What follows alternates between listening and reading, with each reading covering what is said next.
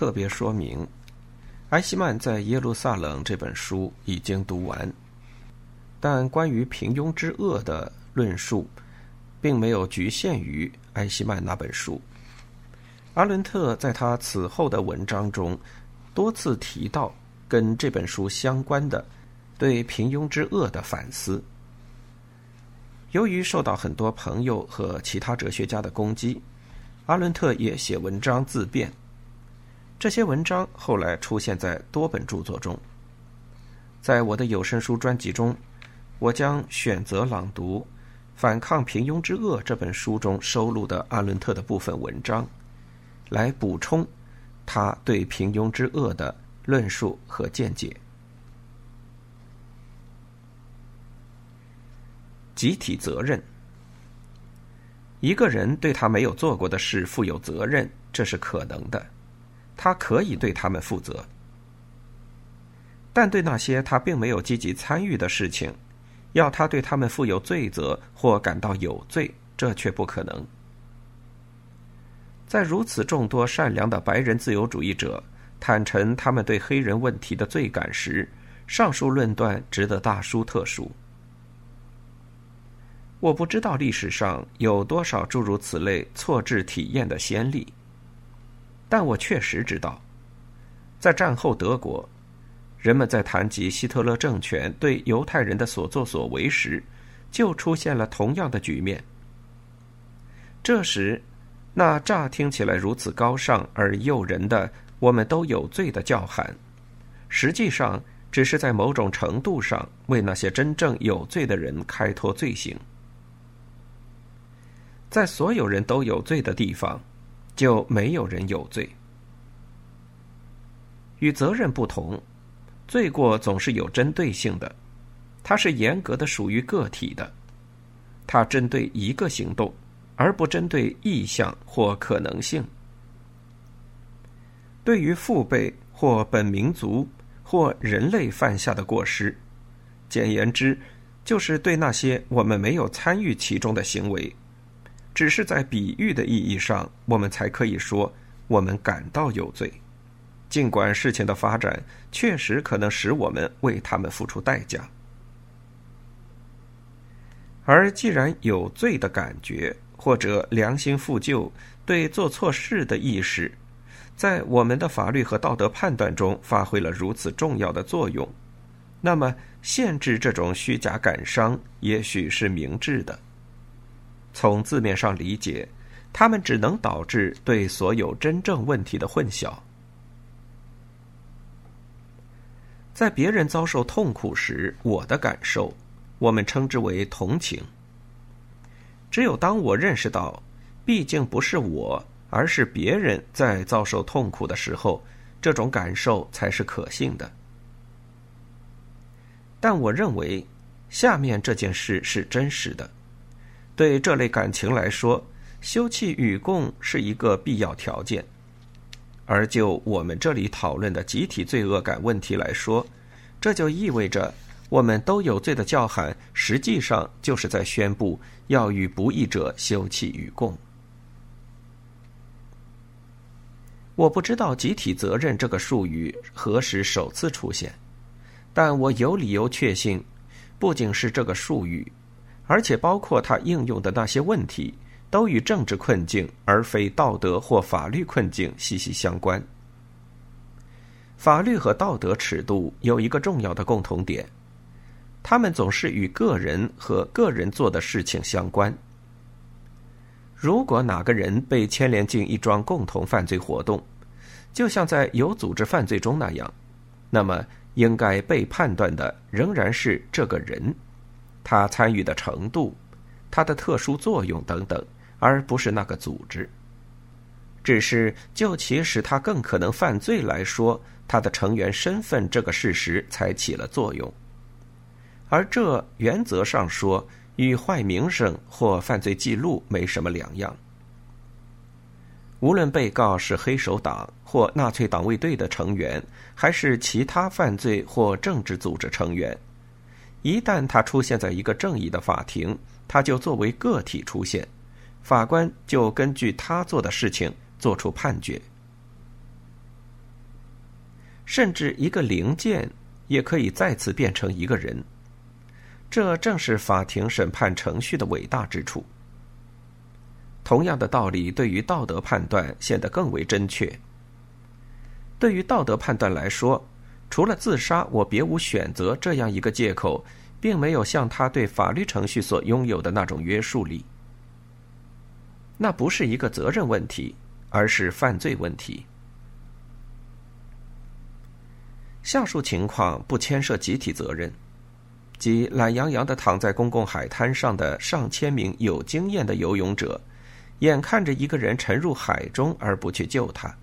因为他们本来就不是一个集体。在抢劫银行的阴谋中，也不牵涉什么集体责任。因为这里的过失不是代理性的，这里牵涉的是不同程度的犯罪。而就像美国内战之后南方社会制度中的情况那样，如果只有那些被疏远的居民或被放逐者是清白的，那么我们就又有了一个明确的罪行例证，因为其他所有人确实曾做了一些绝非代理性的事情。必须为集体责任规定两个前提条件：要我负责的必须是我没有做过的事，其原因又必须是我在一个组织或集体中的成员身份。它不能被我的任何自主行为解除，也就是说，它完全不同于那种我可以随意解除的商业伙伴关系。集体促成的过错这个问题必须被终止。因为有任何参与就已经是非代理性的了。在我看来，这种责任总是政治性的，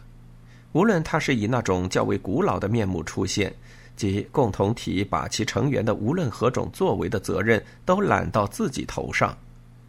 还是较为晚近的一个共同体被要求承担以其名义犯下的罪行。当然，后面这种情况更令我们感兴趣。因为无论如何，它能够应用于所有政治共同体，而不仅仅是代议制政府。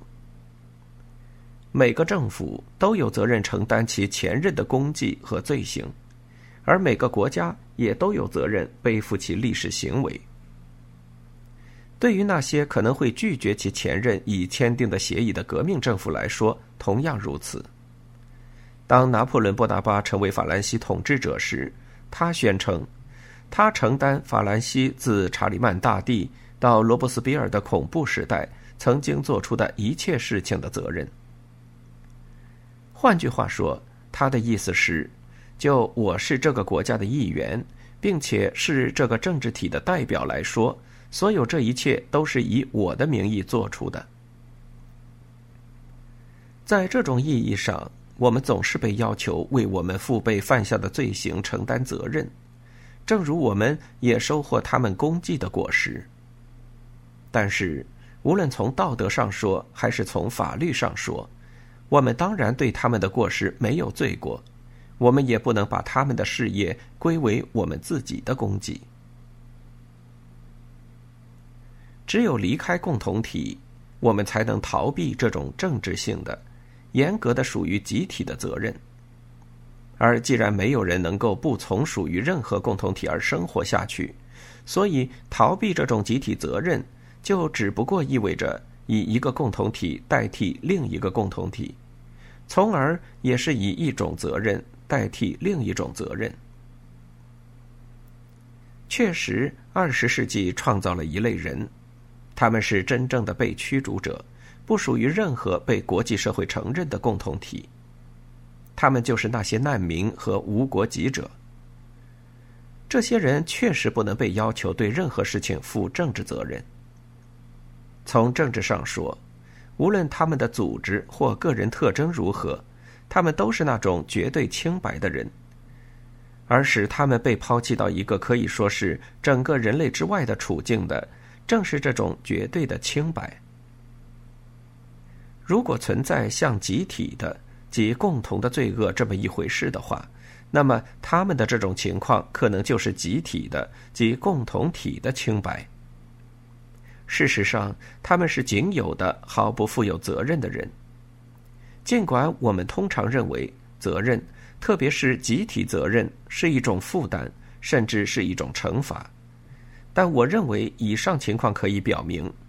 为免除集体责任而付出的代价却要大得多。我在此致力于政治集体的责任和道德以及或者法律个人的责任之间做出明确的区分。而我想到的主要是这些经常发生的情形，在其中，道德和政治关切，以及行为的道德标准和政治标准彼此陷入矛盾。看来，讨论这些事情的主要困难在于，我们在讨论这些问题时用的词汇具有令人烦恼的模糊性，比如道德和伦理。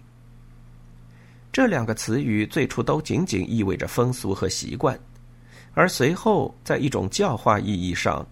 意味着最适于公民们的风俗和习惯。从尼格马可伦理学到西塞罗，伦理或道德都是政治学的一部分，即政治学中研究公民而非制度的那部分。而且，所有古希腊或古罗马的德行都必定是政治德行。问题从来不在于一个人是否是善的，而在于他的行为是否对他生活的世界有益。整个关切的中心是世界，而不是自我。但当我们谈论道德问题，包括良知问题时，我们却意指某种完全不同的东西。对于它，事实上我们没有一个现成的词语来表达。另一方面，既然我们在讨论中使用了这些古代词汇，那么上述非常古老而又明显不同的内涵就一定是会出现的。有一处例外，在那里，我们这里讨论的意义上的道德关切能够在一个经典文本中被发现，这就是那个苏格拉底式命题：遭受不义比行不义要好。我马上就会对他做一些讨论的。在这样做之前，我想提一提另外一个困难，它可以说是从相反方面来的，即宗教那里。道德问题关系到像灵魂的幸福，而非世界的安宁这样的事，这当然是希伯来基督教传统的一部分。如果，例如在埃斯库罗斯那里。俄瑞斯特斯按照阿波罗的命令杀死了自己的母亲，尽管如此，他还是被复仇女神厄里尼厄斯追逐。这是因为世界的秩序被扰乱了两次，而必须重新恢复。当俄瑞斯特斯为他父亲的死复仇，并杀死他的母亲的时候，他做了正义的事，但他仍然是有罪的，因为他违反了另一个禁忌。悲剧的地方在于，只有一个罪恶的行为才能报复最初的罪行，而正如我们都知道的，雅典娜或乌宁说法庭的设立带来了解决办法。这种法庭从现在开始承担起维持正当秩序的任务，并且铲除那种维持世界秩序所必须的恶性的无尽链条，冤冤相报的祸根。它是以下基督教洞见的希腊版本，对世界上所发生的恶行的任何抵制，都必定包含某些恶的意味，以及对这种个人困境的解决。随着基督教的兴起，重点从对世界和与它相关的义务的关心，完全转移到了对灵魂及其拯救的关心。在最初几个世纪。两者的这种分化是绝对的。新约中的使徒书信满是这样的劝导：避开公共的政治的事物，关心自己的严格的私人性事物，关心心灵。直到德尔图良总结了这种态度，即没有什么比与公共生活有关的事更与我们无关的了。甚至到今天，我们通过道德标准和命令理解的东西。仍带有这种基督教背景。在今天关于这些事情的思考中，严格的标准对道德事物来说显然是最高的，对风俗和习惯的事物来说是最低的，而法律标准在某种程度上居于中间。这里我的意思是，道德把它在我们的价值等级中的这种优越地位归于其宗教源头。规定人类行为规则的神圣法则，是被理解为像在十诫中那样直接显示出来，还是被理解为像在自然法中那样间接显示出来？在这个语境中是不重要的。规则因为其神圣起源而是绝对的，而且它们的约束力在于未来的赏罚。令人怀疑的是，这些根源于宗教的行为规则。在其原初信仰，特别是超越的约束力已经丧失时，是否还能延续下去？约翰·亚当斯曾以一种奇怪的方式预言说：“这种丧失将使杀人像射杀鸟儿那样冷漠无情，使灭绝罗伊拉邦就像用奶酪诱杀小虫子那样无动于衷。”就我看到的来说。十诫之中，我们仍能感到其道德约束力的只有两条，即不得杀人和不得做伪证。而最近，这两条也分别受到了希特勒和斯大林相当成功的挑战。居于有关人类行为的道德关切中心的是自我，而居于有关人类行为的政治关切中心的是世界。如果除去道德命令中的宗教含义和渊源，剩下的就是遭受不义比行不义要好这个苏格拉底式命题及其奇特的证明，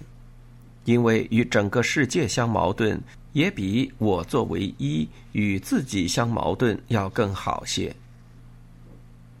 无论我们如何解释道德问题中这个不矛盾律的符咒。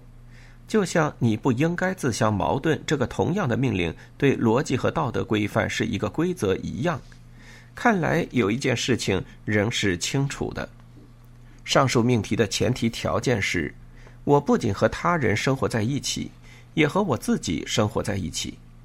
这种共同生活可以说是先于所有其他一切的。对苏格拉底式命题的政治性回答将会是。在这个世界上，重要的是不应该有不义存在。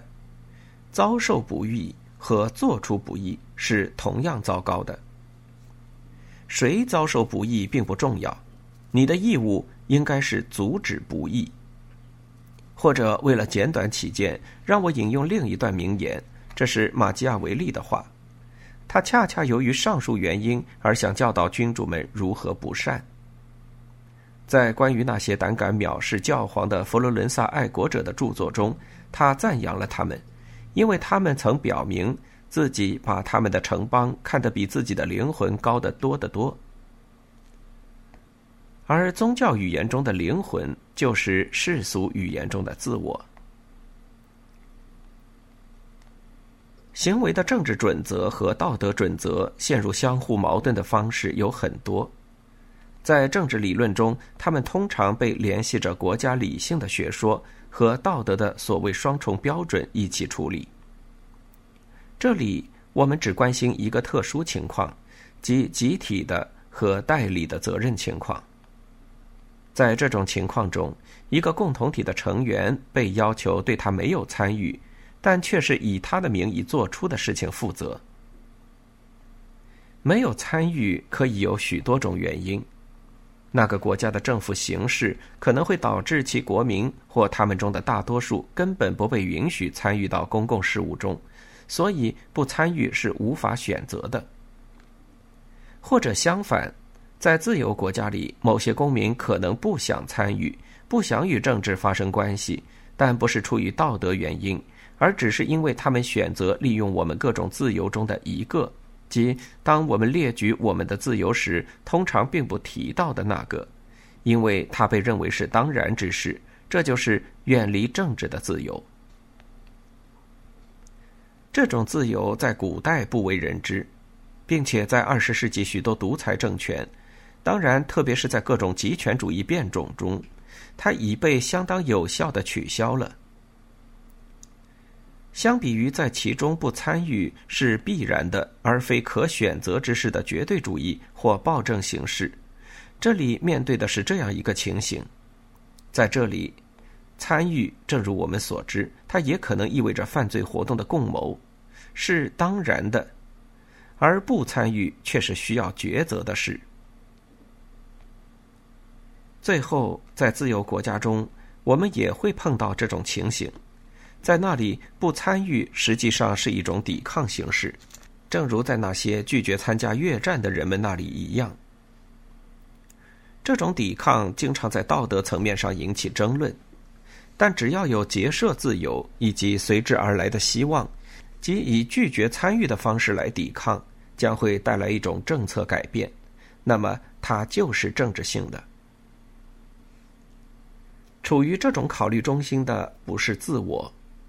我不参战是因为我不想弄脏自己的双手，这当然也可以是一个有效的论据。而是国家的命运和他在这个世界中对其他国家的行为。不参与这个世界的政治事务，一直被批评为不负责任，